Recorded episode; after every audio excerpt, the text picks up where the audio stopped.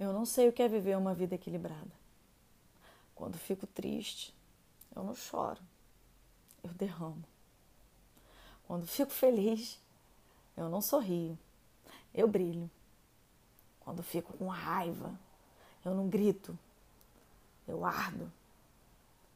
A vantagem de sentir os extremos é que quando eu amo, eu dou asas.